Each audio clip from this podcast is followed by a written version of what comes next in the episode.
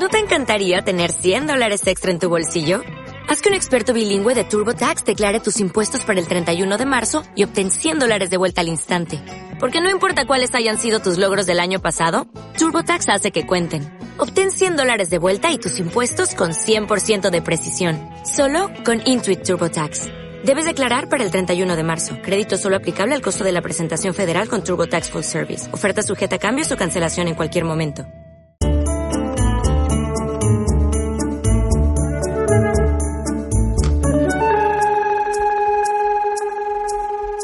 Primera brújula de la ciencia de este año 2014. ¿Sientes la responsabilidad que pesa sobre ti, Alberto Aparici? Buenas tardes. La verdad es que no. ¿No sientes la responsabilidad que pesa sobre ti al inaugurar un nuevo año de, de divulgación científica? Bueno, el, el, año ya está inaugurado realmente. Nosotros ya llegamos con el año encarrilado. El año ya va a ser fantástico. La verdad es que estamos ya a día 10. ¿eh? Claro que sí. A día 10. Este año va a ser un gran año, yo lo Igual tengo claro. podrías haber empezado tú antes. Bueno, porque no me habéis llamado, ¿eh? Bueno, empieza el año y, y tú a lo mejor crees que me he olvidado, pero hace unas semanas dijiste que con un poco de suerte a mediados de enero, estamos a día 10, veríamos una lluvia de estrellas proveniente de este cometa que se llamaba Ison, ¿no? Sí. Ison o Ison, no me acuerdo. Así que esta noche quiero que nos actualices este asunto y que nos digas hasta hacia dónde tenemos que mirar, si es que hay algo que ver. O sea, ¿qué ha, pasado qué ha pasado con el, con el cometa? Porque nos habías contado que se encontró con el Sol y salió un poco perjudicado. ¿no? Sí, la verdad es que salió bastante perjudicado. La, la, la verdad es que fueron unas horas muy emocionantes porque las, las sondas de la NASA no veían absolutamente nada cerca del Sol. Parecía que el cometa había desaparecido por completo. Y luego, de repente, otra sonda que lo veía un poco más de lejos, cuando se supone que el cometa salía, vio un fogonazo y el cometa reapareció como de la nada, ¿no? Fue una cosa fantástica. Y tú respiraste ya tranquilo. No, para mí fue muy emocionante porque yo me acosté con el cometa desaparecido y me levanté con el cometa resucitado, ¿no? Entonces, bueno, lo que pasa es que después de eso ese fogonazo se apagó, empezó a apagarse, se apagó, se apagó, se apagó y la verdad es que no ha vuelto a encenderse más. Ah, El, el 18 de diciembre el Hubble se pasó cuatro horas buscando el cometa donde se suponía que estaba y nada. y no encontró absolutamente nada. O sea, el Hubble que puede ver estrellas extremadamente débiles fue incapaz de ver absolutamente nada. Con lo que parece que Ison se ha ido, se ha ido Pena, ya ¿no? para siempre. Una penilla contarlo así. La verdad es que sí, porque esperábamos todos mucho de él. Pero bueno, en fin. Pero entonces, ¿va, va a haber lluvia de estrellas a pesar de que ya no veamos al, al? ¿o? Eh, bueno, no sabemos si va a haber lluvia de estrellas, esto es importante decirlo, pero eh, que haya o no haya no depende de que el Ison haya desaparecido o que no haya desaparecido. Porque lo gracioso de este asunto es que si creemos que puede haber lluvia de estrellas es porque la Tierra está a punto de atravesar la órbita que Ison atravesó cuando iba hacia el Sol. No la, no la órbita por la que salió, que claro, como ha desaparecido, pues posiblemente no ha salido nada, sino la órbita por la que llegó al Sol. Ah, Entonces tú acuérdate de lo que es un cometa. Un cometa es una bola de nieve que cuando se acerca al Sol empieza a hervir y cuando hierve pues tira todo lo que tiene y va dejando pues como polvo y porquería por toda la órbita. Entonces esperamos que toda la órbita esté llena de un reguero de, de basura. escrito así, la verdad es que es muy bonito un cometa. bueno, no, un cometa es una cosa bastante sucia. es una cosa que, que ensucia el sistema solar. Que lo llena todo de porquería.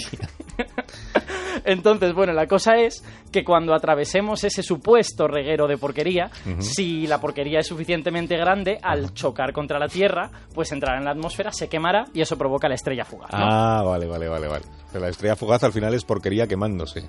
Básicamente. Y de hecho, si miras, si alguna vez te dedicas a ver una lluvia de estrellas fugaces, verás que tienen colores diferentes. Y los colores son porque la composición de los diferentes fragmentos puede, ser, es- puede ser distinta, exacto. No, muy- no es lo mismo el plástico que el metal. Sí, sí. Lo que es desmitificar las, las cosas hermosas. ¿eh? No, es de- no, no, no, no, no. Yo estoy en contra de eso. No es desmitificar. Es, es explicar lo que son. Siguen siendo igual de bonitos. Hoy hay una lluvia de estrellas y ahora ya hay que decir, hoy llueve porquería sobre nuestro planeta. Y como la porquería se quema, usted la verá ahí arder. Esto es lo que va a pasar. Bueno, Pero, pero la verá arder de colores muy bonitos. eso sí. y muy distintos. Bueno, ¿y, ¿y por qué no podemos asegurar entonces aún si vamos a ver estrellas fugaces o no? Eh, bueno, pues porque depende de varios factores que no controlamos, ¿no? Para empezar, este cometa era un cometa recién llegado de, de la nube de Oort, con lo que no sabemos muy bien su composición, y dependiendo del material del que estuviera hecho, de cuánta proporción de polvo respecto a hielo estuviera, eh, y también de cuánto se haya dispersado todo ese polvo, pues podría ser que sea muy tenue la, la nubecilla de porquería y que entonces no, no lleguemos a ver nada. Entonces, bueno, da la impresión de que no te he traído ninguna noticia, ¿no? Porque te he dicho, pues no sabemos si se va a ver lluvia de estrellas Me o has no. traído una desmitificación, aunque a ti no te guste llamarla así, y una duda, una, una incógnita, un enigma. No, pero sí que te he traído algo más.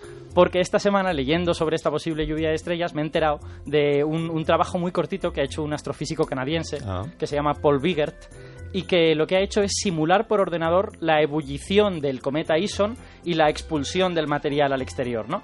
Entonces ha analizado la órbita de todos esos materiales y ha llegado a la conclusión de que cuando la Tierra pase por ahí, casi dos meses después de que el cometa pasara, eh, lo único que va a quedar es polvo de tamaño microscópico. Es decir, granitos del tamaño de micras, más pequeños que una célula humana, ¿no? Pues vaya, Eh, bueno, eso, eso, en vaya una cosa. eso en principio no es malo. Lo que sucede es que cuando los fragmentos son tan pequeños, eh, quiere decir que no, no veremos una lluvia de estrellas, porque lo que hacen es entrar en la atmósfera y se frenan muy rápido antes de calentarse, con lo que entonces no se ve absolutamente nada, simplemente el polvo se queda en la atmósfera y ya está. Entonces no, o sea que no, no hay nada que ver, ni nada que esperar, ni, tiene ningún interés esto. No, no sé por qué me lo estás contando. que no, hombre, que no, que tiene una segunda parte que es muy, que es muy interesante. Que es que este caballero ha dicho, vale, vale, no vamos a ver lluvia de estrellas, Mm. pero sí que podemos a lo mejor darnos cuenta de que estamos atravesando la estela de Ison por otras cosas. Lo que puede pasar es que ese polvo, al quedarse en la atmósfera superior, dé lugar a fenómenos especiales allí, por ejemplo, nubes noctilucentes. Ah, claro. Yo ya sabía que tú eres Oh. un gran conocedor del mundo de las nubes. Hombre, claro, pues esto es muy bonito, la verdad. Deberías eh, explicárselo a los oyentes. La- las nubes noctilucentes. Bueno, pues son... Las, las célebres nubes noctilucentes. Desde luego, hombre, yo ya sé que tú las conoces, pero venga, vamos a explicarlas. Sí, Eh, pero explícalo tú, mejor, porque tampoco quiero asumir yo tanto protagonismo en tu sección. Bueno, es un fenómeno que en España no es demasiado conocido, Sí. pero que porque porque aquí se ven muy poco, ¿no? Pero sí que se ven, por ejemplo, en el Reino Unido, sobre todo en los países escandinavos, desde Alemania también se han visto alguna vez. Me- básicamente se trata de nubes, son muy parecidas a las a las nubes que conocemos, solo que están hechas de hielo. Algunas de las nubes que conocemos también están hechas de hielo en lugar de de agua, ¿no? Entonces, la característica de estas nubes noctilucentes es que se forman a grandes altitudes, entre 70 y 90 kilómetros de altura. Las nubes normales no pasan de 15, nunca. Con lo que son nubes realmente altas. Entonces, ¿qué tiene esto de especial? Pues tú imagínate lo que pasa cuando tú ves ponerse el sol. Tú ves el sol que se está yendo para abajo, para abajo, y en un momento dado se pone y dejas de verlo. Pero si miras los edificios que hay a tu alrededor, el sol todavía le está dando a los edificios, ¿no? Y a medida que va bajando, deja de darle a los edificios, pero le sigue dando a las nubes. Y a medida que baja, algunas nubes se apagan y las nubes más altas siguen encendidas. Pues este es el kit de la cuestión. Están tan altas las nubes noctilucentes que todavía brillan cuando es de noche. ¡Ay, qué bonito! Entonces, bueno, no sé de qué me sorprendo, si yo esto ya lo sabía. Entonces dan lugar a un, a un paisaje nocturno muy chulo, con un cielo prácticamente oscuro y una nube fantasmal de color azulado ahí en el horizonte, y por eso se llaman noctilucentes, ¿no? que brillan por la noche. Exactamente, exactamente. Muy bien explicado. Eso, Lo has explicado también que me ha dado la impresión de que yo mismo lo estaba descubriendo en este momento. Las nubes noctilucentes. ¿Y, cómo puede ayudar el polvo de un cometa a que se formen estas nubes? Bueno, pues porque las nubes, aunque estén hechas de agua, en este caso de hielo, porque el hielo también es agua, eh, les cuesta mucho formarse solo a partir del vapor de agua, ¿no? Lo que les viene bien es que haya alguna superficie, alguna especie de plataforma donde el agua se pueda poner y a medida que eso se mueve por ahí va recogiendo más agua y al final forma gotitas de agua o cristales de hielo y con, con eso se forma la nube, ¿no? Entonces, a alturas normales, de cientos de metros o de kilómetros, siempre tenemos algo de polvo que viene de la Tierra, que el viento lo ha levantado y lo lleva a esas alturas y eso permite que se formen las nubes con facilidad. Pero cuando estamos a 90 kilómetros, no. A 90 kilómetros apenas hay aire. El, el aire es muy raro. Entonces, eh, el polvo en suspensión es todavía más extraño. De hecho, eh, formalmente no sabemos cómo se forman las nubes noctilucentes. O sea, es aún un misterio científico. Una de las teorías es que precisamente usan este polvo cósmico con el que la Tierra se va encontrando continuamente y que se queda en la alta atmósfera retenido durante un tiempo y entonces este polvo cósmico son las plataformas que utiliza la nube para, para ir formándose. Pero la realidad es que no sabemos demasiado bien cómo se forman. Esto es solo una teoría. Y si llegan a formarse estas, estas nubes, ¿las podremos ver desde, desde aquí, desde España? Pues probablemente no. Ah, es, es- es- La verdad es que es muy raro que una se vean. detrás de otra hoy. Es, Es muy frustrante. Yo te explico la realidad como es. A veces la realidad es así. Es, es muy raro que estas nubes se vean a una latitud como la nuestra. En alguna ocasión se han visto desde Italia, con lo que no es completamente descartable si hubiera una eclosión espectacular. Pero tampoco estamos en la mejor época, por- porque normalmente se forman mucho mejor en verano. Eh, ya te digo que la razón por la que se ven desde el Reino Unido o los países escandinavos es porque necesitan temperaturas extremadamente bajas. El aire es tan tenue a esas alturas que hace falta que baje a 120 grados bajo cero para que se forme la nube. Entonces, claro, eso pasa más fácilmente cerca de los polos.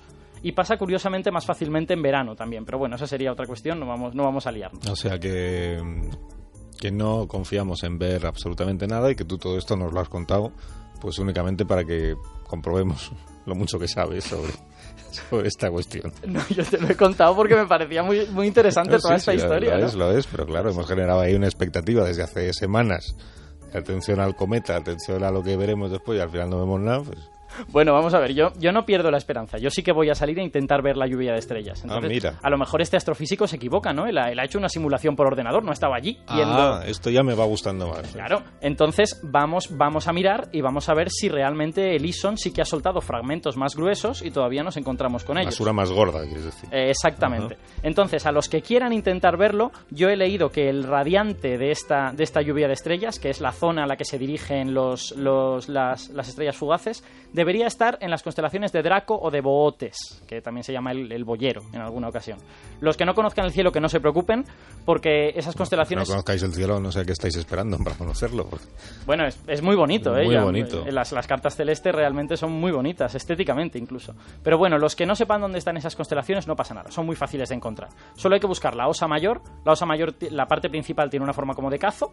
Pues entonces hay que coger el, extremo del mango del cazo y ver hacia dónde apunta. Y esa es la zona donde se supone que deberían aparecer estas estrellas fugaces. Si se equivoca el científico este que ha hecho la simulación. Exacto, si se equivoca Paul Bigert, que esperemos Sí. que sea así. Entonces, bueno, Ison ha sido, ha sido un cometa con muchas sorpresas, ¿no? Nos ha dado muchos sobresaltos, pues veamos a ver si nos da un último espectáculo.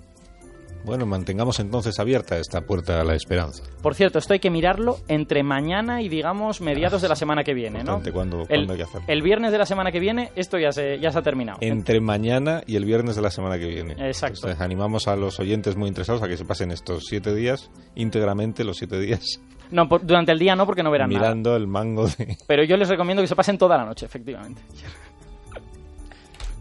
Adiós Alberto, hasta la próxima semana, que seguiremos o seguirás eh, contando cosas interesantes como esta.